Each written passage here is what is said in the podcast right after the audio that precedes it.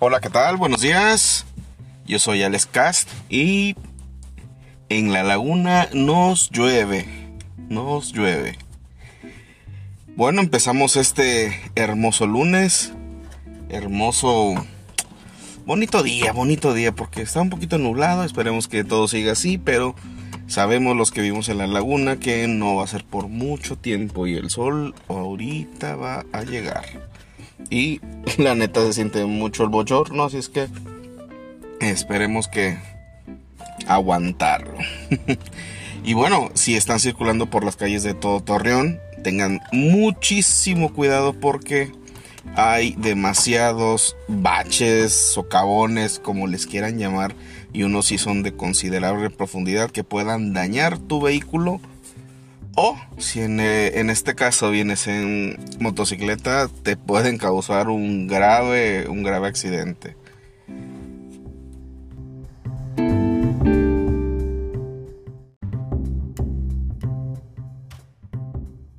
Y bueno, entre otras noticias interesantes creo yo para la laguna, vamos a volver a tocar el tema sobre los ciclistas y peatones en Torreón. Hay una nota del siglo de Torreón de del primero de julio. Dice, vulnerables ciclistas y peatones en Torreón suman 55 accidentes en 2021. Híjole, yo ya lo había comentado hace poco sobre los ciclistas y pues la importancia de, de, de respetarlos, ¿no? O sea, estamos en Torreón, una ciudad la cual lamentablemente no está diseñada. Técnicamente Torreón no está bien diseñado. Porque me, he percatado que en unas ciertas calles no caben dos carros, como que cabe carro y medio y te quedas tú, güey, ¿qué onda? Y ya supe el por qué, porque un cierto ingeniero o arquitecto, pues pues no supo leer bien los planos o creo que no lo, no lo descifró bien o no lo leyó bien y en lugar de ser pulgadas, este, en lugar de ser centímetros lo hizo en pulgadas y pues ahí está la diferencia. Algo así me habían comentado, no estoy ahorita 100% seguro, pero creo que ese es el detalle. Por eso es que algunas veces por el centro ustedes ven que una calle estuvo, no manches, a duras penas y entramos un carro un carro y yo, o, vamos perfectamente un carro y una moto al lado a lado y, dices tú, y aún así estamos apretados. Es por eso. La, ciudad de Torreón, más que nada por el centro, no está diseñada para, vaya, para circular perfectamente bien. Y ahora, súmale que también quieren los ciclistas tener su, derecho y pasar como si nada. Yo creo que Torreón no está diseñada para el tráfico de, ciclistas, no lo está. ¿Por qué lo digo? Digo, no estoy en contra de los... Yo también fui ciclista por muchos años y, y creo yo que es un poco injusto lo que voy a decir, pero es la verdad. O sea, Torreón Centro no está diseñada para ciclistas y por ende la demás ciudad también. Porque ya lo mencioné que estaban queriendo hacer más este, ciclopistas, por así decirlo, en todo Torreón. Pero le están quitando un carril a los, a los vehículos automotores, de lo cual yo no estoy de acuerdo, yo no estoy de acuerdo. ¿Por qué? Porque ellos este, tienen facilidades para moverse bien por el tráfico o bien pegados a la banqueta sin ningún problema. O sea, claro, para que uno se desplace, pero tanto así de quitarles un carril a los vehículos automotores, yo ahí sí estoy en, ese lado un poco en contra. Igual de que sea un carril exclusivo de motocicletas, también estoy en contra porque, güey, de todas maneras los camiones se pasan ahí, o sea, no le veo la, lógica ahí. Simplemente tú respeta la moto, la moto respeta al, al ciclista, el ciclista respeta a todos, todos nos respetamos entre todos. Y bueno, eso es, es mi punto de vista. Es mi punto de vista. Y están diciendo que ya desde este tiempo para acá, desde que inició el año, pues ya han habido ciertos, cierto número de, de accidentes. Y pues sí, sí está un poquito vaya, un poquito, un poquito fuerte. Ya suman más de 55 accidentes, o sea, no, no, no, no. También volvemos a recalcar lo mismo, señores ciclistas, quien escuchen esto, pues es que la neta deben de ustedes de tener un poquito de conciencia y girar la cabeza para ver si no viene tráfico. También ir en su respectivo carril, que es el de la extrema derecha, no el de la extrema izquierda, como he visto que luego van en, la Juárez. Ya ni la friegan, van en la Juárez ahí.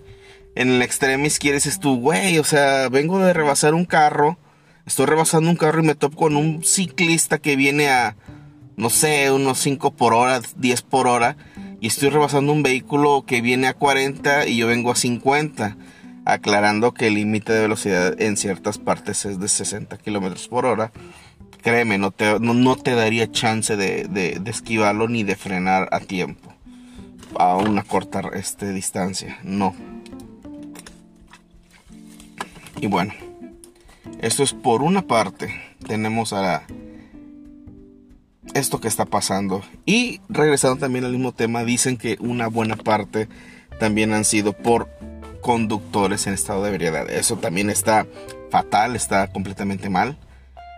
Ahí sí, pues bueno, que se le aplique la ley que, que corresponda. Simplemente que cumpla su castigo y también hacer conciencia a los, a los automovilistas que si estás en ese estado, pues porfa, mejor pídete un Uber, un Didi, lo que tú quieras, pero, pero simplemente, vaya, no conduzcas en estado alcoholizado porque eres un peligro para ti y para los demás y los demás no tienen la culpa de tu imprudencia.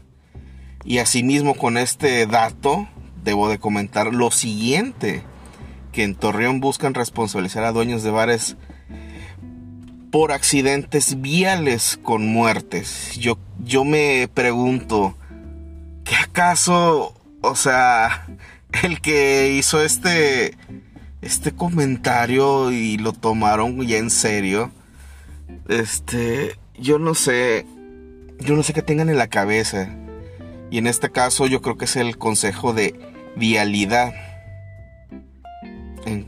Están vaya pensando en esta en esta propuesta realmente tonta, por no decirle más fuerte, ¿no? O sea, ¿Cómo vas a responsabilizar a los bares por, por la muerte si, güey, yo estoy vendiendo un producto?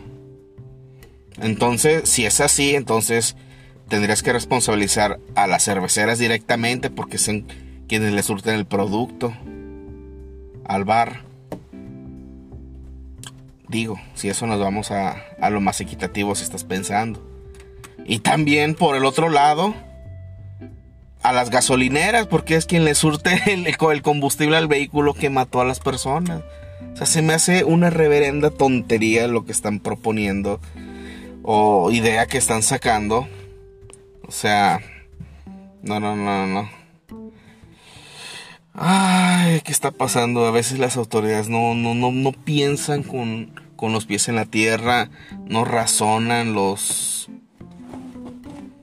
los, los comentarios ni las propuestas que tengan y están con ese tipo de de es que no hay otra palabra sin que se pueda decir alguna alguna connotación especial pero sí de plano neta se, se volaron la barda y bueno qué podemos decir en Torreón se bebe mucho sí se bebe mucho se bebe wow, a veces hasta cantidades un poco, poco elevadas, diría yo, porque hay demasiados detenidos.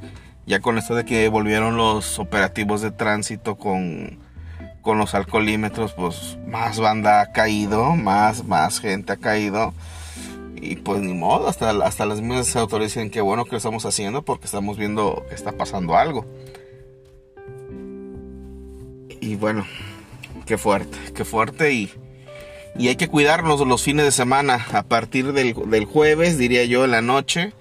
Jueves, viernes, sábado y domingo. Cuídense mucho, transiten con precaución.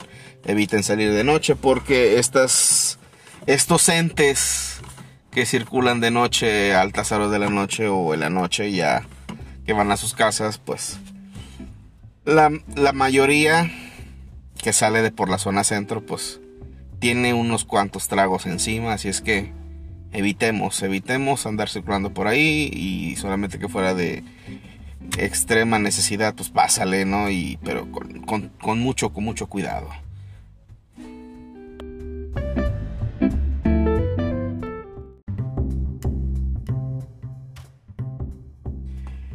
Y bueno, ya para terminar casi este capítulo.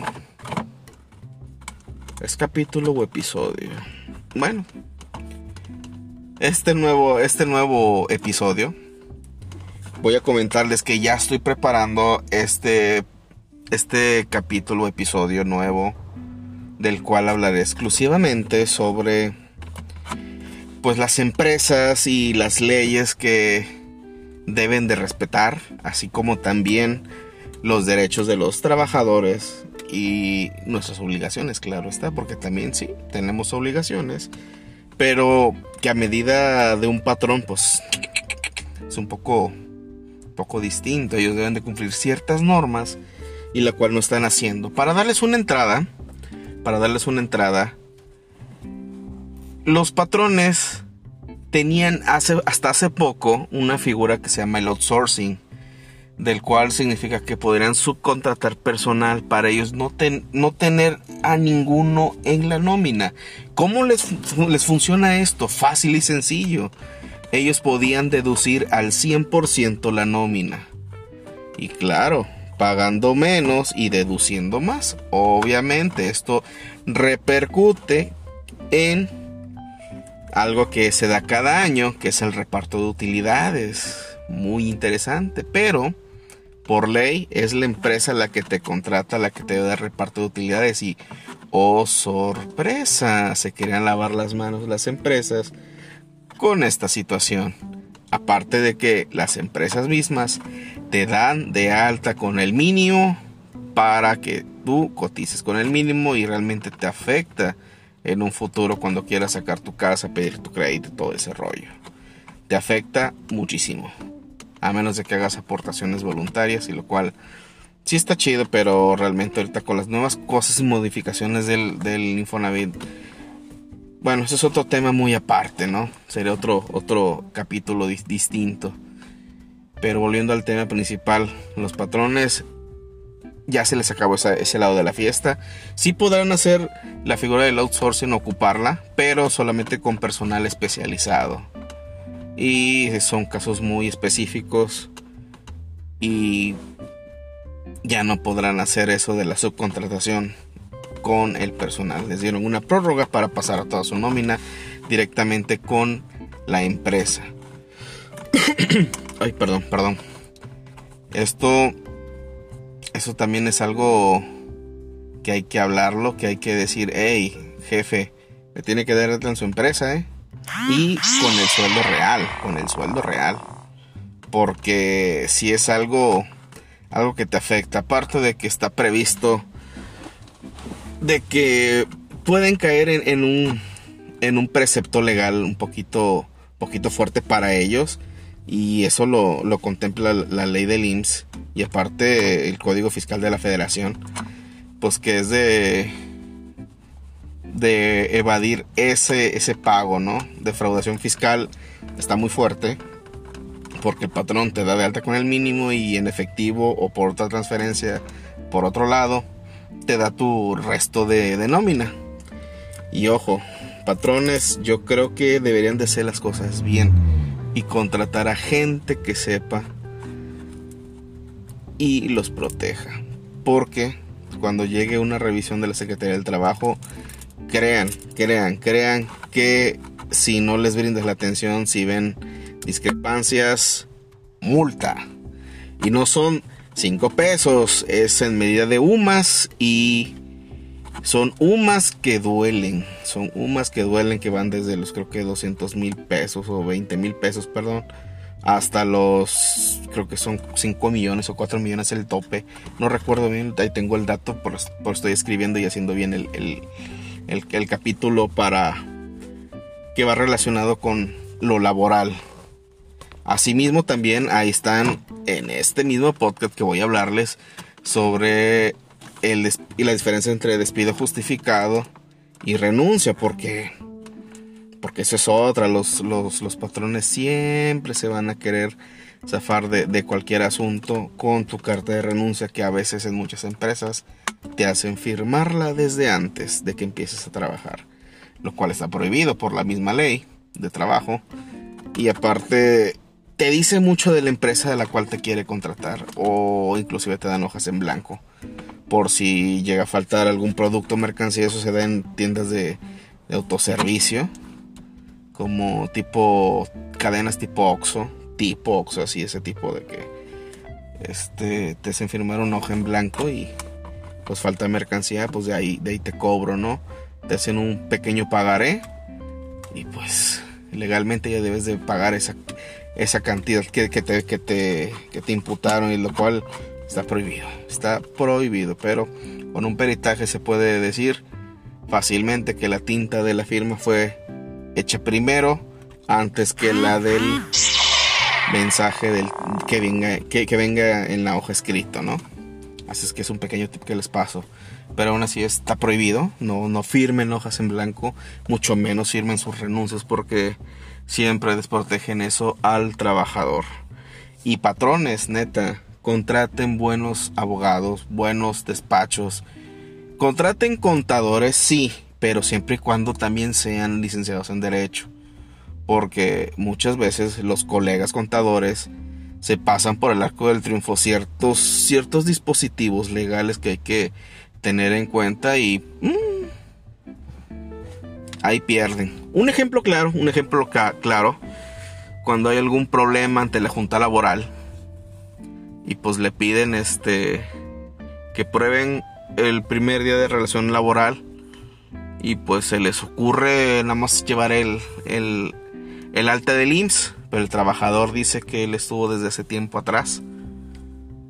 Y un ejemplo que fueran cinco años atrás y la empresa del contador lleva el alta del IMSS que fue de este año, por ejemplo, y el trabajador dice que es de cinco años atrás. Pues básicamente en el en la junta, pues lo que debes de hacer es probar lo contrario. Y el contador cree que solamente con eso va a cumplir el criterio. Pero, oh sorpresa, la única, la única manera de cumplir con ese criterio es, ok, vas a llevar tu alta de IMSS porque va a soportar también, pero el que da el verdadero peso es el contrato individual de trabajo. Eso, eso es un puntazo que hay un tip que les paso a los, contadores que tengan ese despacho, ese tipo de despacho, que vigilen esa, situación. Y bueno, tener toda la, papelería en regla es fundamental. E inclusive van a decir, ay, vamos a tener un contrato temporal. Híjole, también es otro detalle muy importante. Ya para México, desde que firmamos tratados internacionales, no debe de existir los contratos temporales no deben de existir. Todos los contratos laborales deben ser por tiempo indeterminado. ¿Por qué? Porque ciertas normas internacionales protegen y deben de, de proteger en ese lado al trabajador, de darles el tiempo indeterminado, la seguridad laboral. Y eso lo da un contrato indeterminado. Claro que puede haber un clausulado de un tiempo a prueba o un, un, este, un periodo de, prueba al trabajador, pero aún así no se, no, exime a la empresa, aunque sea por un tiempo dado de prueba dentro del mismo contrato indeterminado, que no tenga las prestaciones. Porque está también hay otras empresas que estás igual con pone el famoso contrato temporal de tres meses, pero pues te damos eh, todos los beneficios de ley hasta el tercer mes, cuarto mes que es y es tu contrato definitivo u otro periodo de prueba. No existe segundos periodos de prueba, también lo aclaro. No existe segundos periodos de prueba, así como también no existe el, el contrato de temporal. Y aunque fuese temporal, que aclaro que debe ser indeterminado con un tiempo de este, de prueba, no no debe de faltar todas las prestaciones de ley, que es darlos de alta en el IMSS. Así es que si estás entrando a una empresa y te hacen firmar un contrato temporal, te habla mucho de la persona que aún no está informada y pues es un foco rojo para tus, tus prestaciones a futuro porque puede que no te quieran dar el seguro desde un inicio, igual tienes completamente el derecho a tu seguridad social y es tu protección por si ocurre un accidente. O sea, son muchos detalles, muchos detalles que, que se los voy a mencionar y platicar bien en el siguiente capítulo. Y las empresas deben de cuidarlo, deben de cuidarlo en ese aspecto. Es muy, es, es muy bonita la, la, la seguridad laboral o el derecho laboral. Es, es muy bonito. Es de las prácticas más detalladas para, para evitar los abusos por parte de los trabajadores. Claro, existen demasiados más, o sea, no es el único, crean. Hay muchos datos más y bueno, en el siguiente, bueno, no siguiente, no tengo, que hacerles un buen, buen, buen capítulo de ello porque sí me gustaría abarcar varios, varios minutos más. Normalmente estoy grabando entre 15 a 20, 25 minutos por cada podcast. Trataré de que este sea igual de la misma cantidad de tiempo, pero yo creo que dividido. Yo creo que parte 1, parte 2, parte 3, hasta parte 4 creo yo. Porque sí es algo muy complejo y muy bonito que me gustaría compartirles en, ese, en ese aspecto y, y decirles simplemente, señores empresarios, cuidan a sus empresas, háganlo bien, tengan todo en regla, háganlo bien por la derecha. Y existen muchos métodos que también sería un, muy buen capítulo para dárselo a los, a los empresarios. ¿Quieres un buen consejo de cómo mejorar este del lado de impuestos, del lado de, de mejorar tus números, hablando legalmente? Se puede hacer, se puede hacer y no precisamente yéndote por por todo lo malo, ¿no? O sea, existen mecanismos que te pueden ayudar como no tienes una idea, estrategias legales que te pueden uf, ahorrar demasiado trabajo, demasiados problemas y creo que de ese lado puedes dormir tranquilo y abrir mañana tu empresa, tú en casa con la tranquilidad del mundo de que no vas a tener ningún problema legal. Existen muchas formas muchos incentivos y muchas, eh, muchas estrategias pues.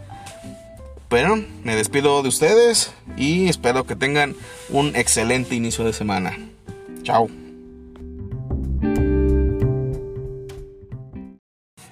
Y bueno, antes de retirarme, se me había olvidado ese pequeño detalle. Si alguno de ustedes tiene alguna anécdota, algo que comentar referente a su trabajo, me gustaría que me lo hicieran llegar se puede por medios de audio, creo yo, en, la plataforma te lo permite. Aquí en Anchor o Spotify, creo que es. La verdad, no me, no me he puesto a checar bien. Pero creo si tienen ahí ustedes un, un buena anécdota, datos que compartir de sus empresas, está el canal abierto para que los puedan transmitir, ya sea de manera anónima o directamente y les paso el mensaje por aquí mismo. Por aquí mismo claro, con mi voz, para no para tener ese anonimato, perdón, para tener ese anonimato de ustedes. Y bueno, comentar y compartir, inclusive si tienen alguna duda, y ahí se las puedo responder. Bueno, muchas gracias y ahora sí, excelente semana. Hasta luego.